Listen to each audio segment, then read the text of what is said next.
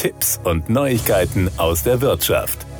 Vor einiger Zeit meinten einige deutsche Sterneköche, wir Deutschen seien schon seltsam veranlagt. Zwar gebe es den Trend zu Luxusküchen, deren Preis auf den eines Mittelklasse-PKWs übersteige, aber verarbeitet würden oft die billigsten Lebensmittel, die man bekommen könne. Es würden Öle verwendet, deren vergleichbare Qualität wir dem Automotor nie zumuten würden, aber unserem Körper. Immerhin scheint sich dies etwas zu wandeln, speziell wenn die immer größere Zahl von Hobbyköchinnen und Hobbyköchen ans Werk geht. Auch die Werkzeuge werden immer hochwertiger. Wie wichtig ist beispielsweise die Qualität Qualität der Messer? Frank Bauer aus dem Wiesbadener Ortsteil Kloppenheim ist in sechster Generation Messerdoktor. Zu seinen Kunden gehören nicht nur Hobbyköche, er hat auch Kunden in der Sternegastronomie.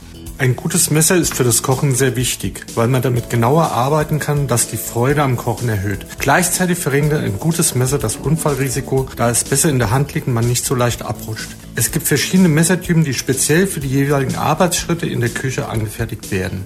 Ist der Kaufpreis eines Messers relevant für die Qualität oder anders gefragt, kann beispielsweise ein sogenanntes Kochmesser für unter 20 Euro etwas taugen? Man sollte schon etwas mehr als 20 Euro für ein gutes Messer ausgeben. Ein gutes deutsches Messer kostet zwischen 30 und 100 Euro. Solche Messer halten bei guter Pflege aber auch ein Leben lang.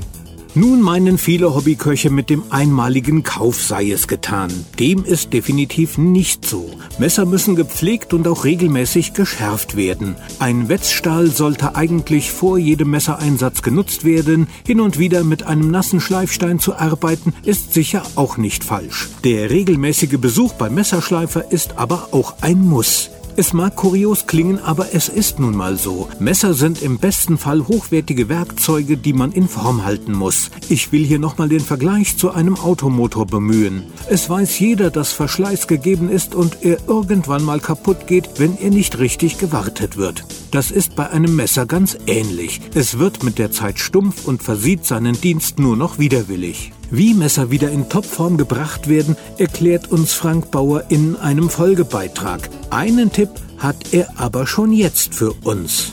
In einer Spülmaschine haben Messer absolut nichts verloren. Warum das so ist, erfahren Sie beim nächsten Mal. Das waren Tipps und Neuigkeiten aus der Wirtschaft.